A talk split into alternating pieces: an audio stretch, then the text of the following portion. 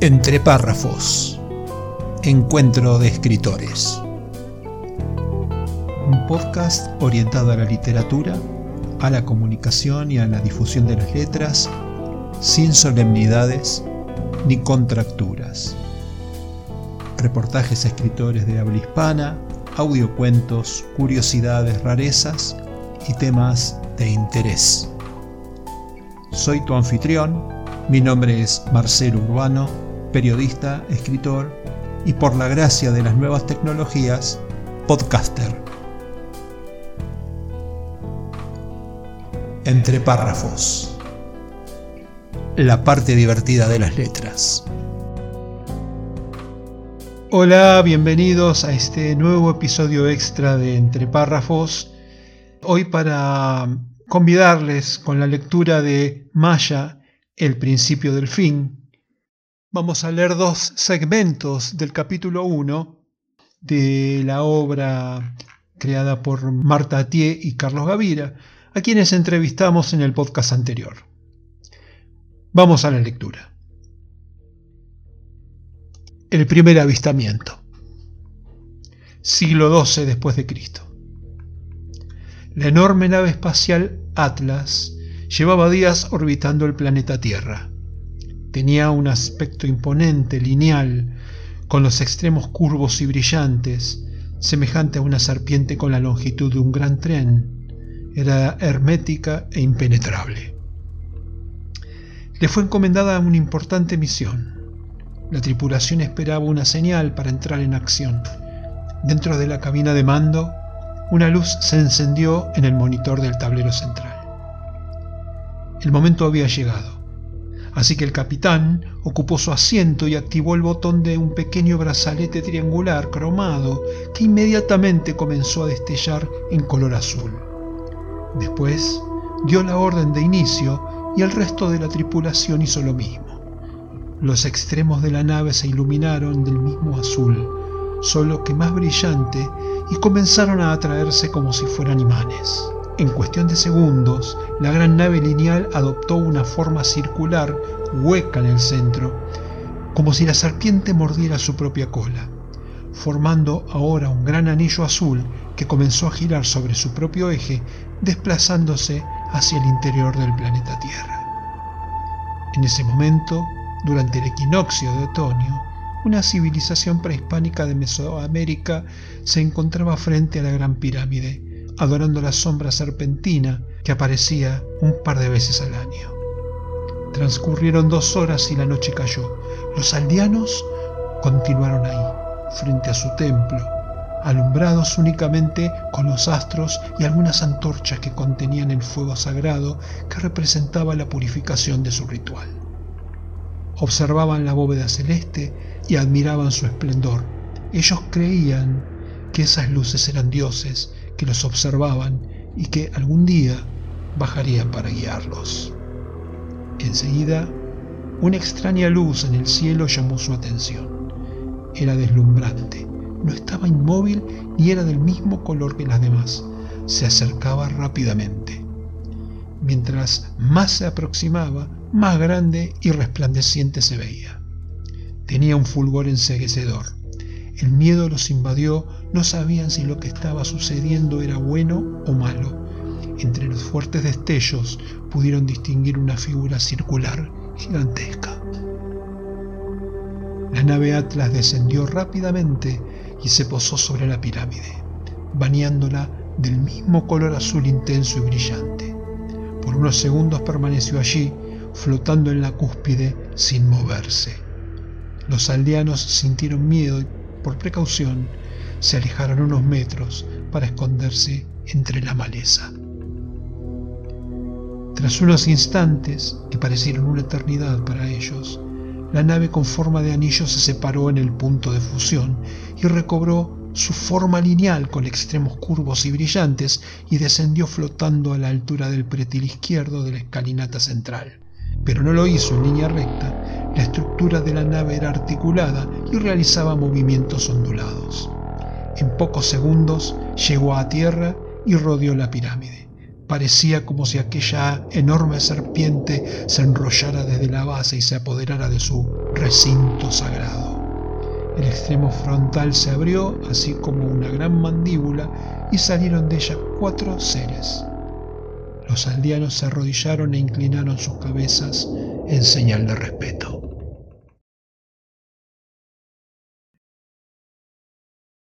El secreto de Aren. Diciembre 2020. Eran poco más de las 2 de la madrugada, era una noche muy fría, 3 grados bajo cero o tal vez menos. Una camioneta blindada con los vidrios polarizados avanzaba a gran velocidad sobre la carretera Picacho a Jusco, con rumbo al gran bosque de agua. Su destino final era una cabaña secreta, escondida en el sendero del Pico del Águila, la segunda montaña más alta de la Ciudad de México. En la parte trasera de la camioneta venía en silencio don Alejandro Kolbeck, un hombre maduro, corpulento y atractivo. Medía casi un metro ochenta, vestía un impecable traje negro y llevaba sobre sus piernas una gabardina.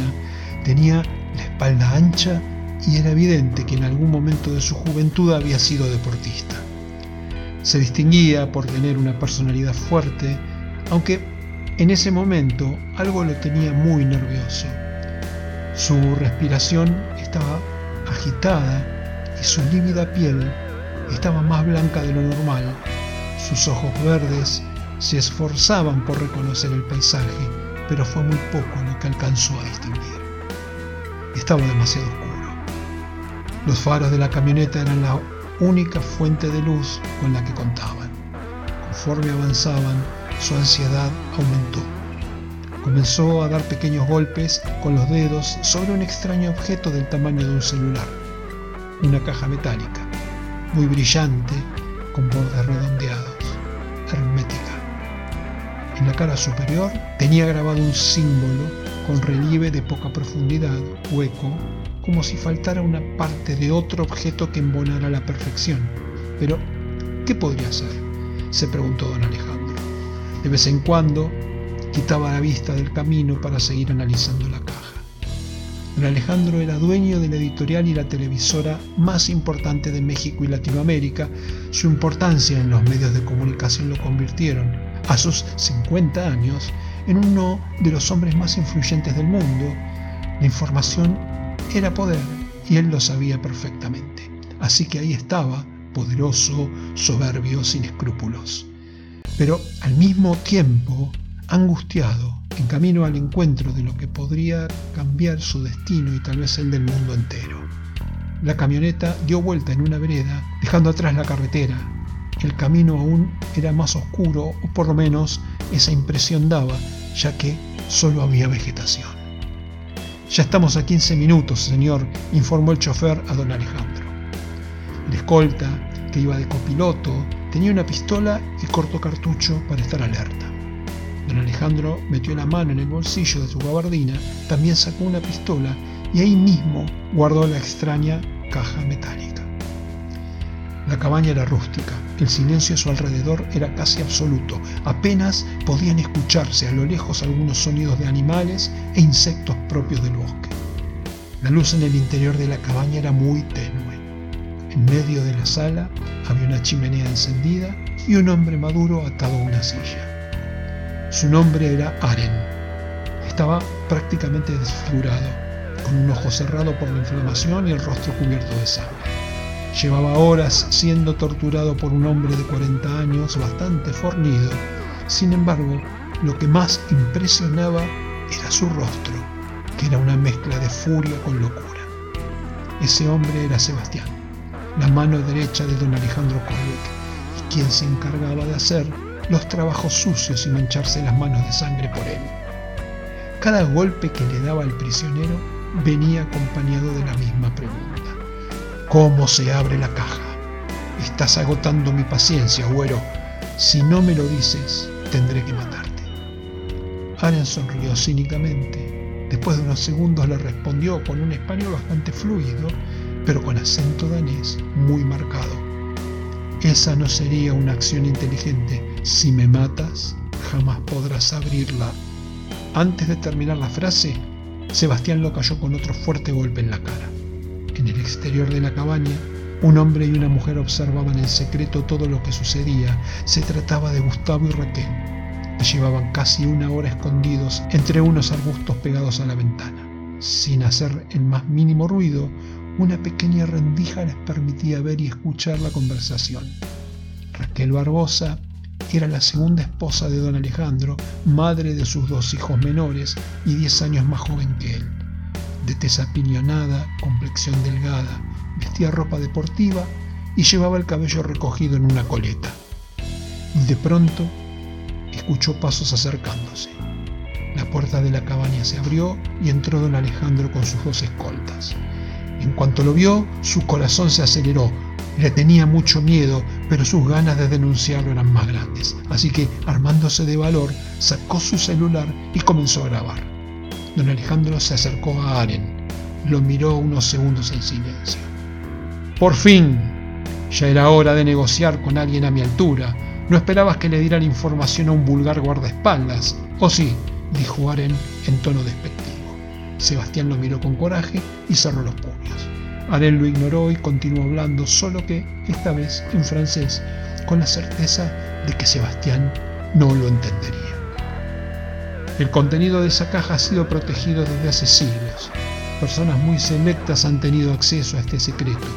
Einstein, Shakespeare y Da Vinci, por mencionar algunos. El misterio que encierra esa caja es el más importante que existe en la Tierra.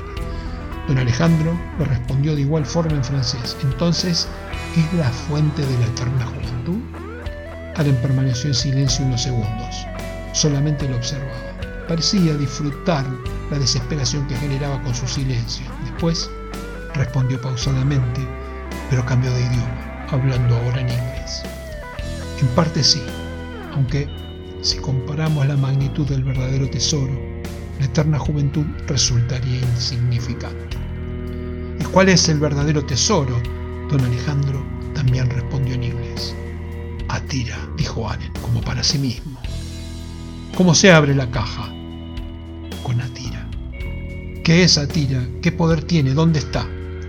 No tan rápido, don Alejandro. Estoy seguro de que un secreto tan importante merece algo muy valioso a cambio. ¿No crees? No importa el precio, los tesoros siempre han estado llenos de sangre. Eso es lo que los vuelve tan codiciados, dijo don Alejandro mientras pasaba la pistola por el rostro de Aren tratando de intimidarlo. No me importaría derramar más sangre, toda la que sea necesaria con tal de abrir esa caja y apoderarme del tesoro. Atira. ¿Sabes? He matado a tanta gente, he acabado con tantas vidas que salvar una pequeña como la tuya me hará sentir bien Así que te propongo un trato, pídeme lo que quieras y te doy mi palabra de que será tuya. Raquel detuvo la grabación. Se acababa de hundir solo. Mañana Alejandro Colbeck estará tras las rejas, dijo Raquel susurrando a Gustavo mientras guardaba el celular en su chamarra. ¿Trajiste el duplicado? preguntó Gustavo.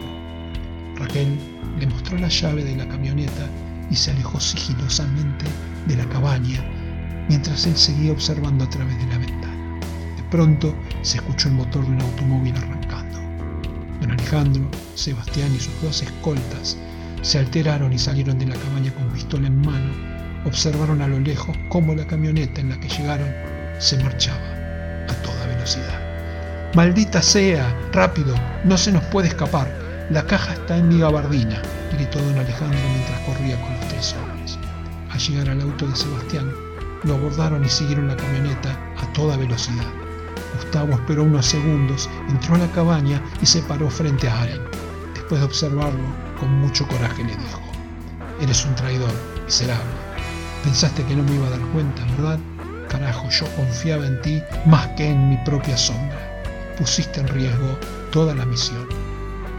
Mi ambición fue más fuerte. Fallé. Conozco las reglas, respondió Aren con serenidad. Después de escuchar esto, Gustavo sacó una pistola y le disparó en la cabeza.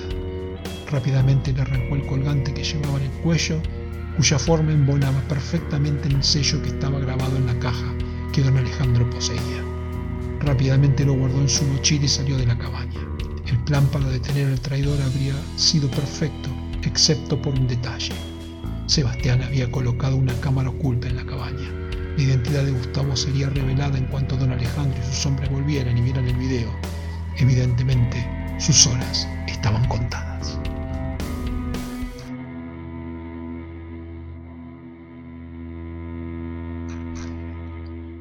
Hemos dado lectura a dos segmentos del capítulo 1 de la novela Maya, El principio del fin, de Marta Atié y Carlos Gavira, con quienes conversamos en el podcast anterior. Espero que lo hayan disfrutado como yo. Hasta la próxima. La clave Muspelheim. Dijo la crítica. La novela de Marcelo G. Urbano es una pieza que tranquilamente está a la altura de las que suelen ganar el premio Planeta o incluso de muchos bestsellers internacionales. De hecho, hay algunos aspectos de la trama que recuerdan a obras maestras del género como El péndulo de Foucault de Humberto Eco o El Club Dumas de Arturo Pérez Reverte. A veces los milagros ocurren y es toda una fiesta cuando esto sucede. La clave Muspelheim es una masterclass sobre cómo escribir una novela con recursos clásicos de ficción histórica, pero también del documental y del cine de suspenso. Suplemento Cultura Diario Hoy Día Córdoba, Cesari Novek. Para adquirir el libro en formato papel solo para Argentina, https barra barra slash tienda. Para Latinoamérica y Europa, adquirirlo en la tienda del autor en amazon.com, tanto en formato papel como en ebook. La clave Muspelheim.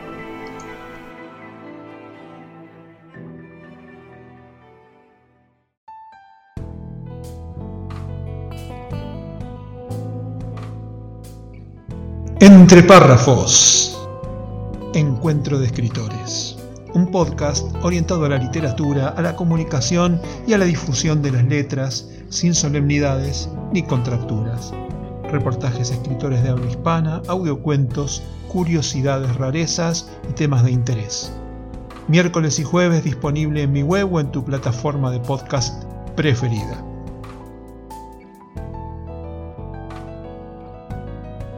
Sos escritor y te interesa participar, comunícate conmigo. Si sos oyente, espero tus comentarios, críticas o aportes escritos o grabados. Entre párrafos. La parte divertida de las letras.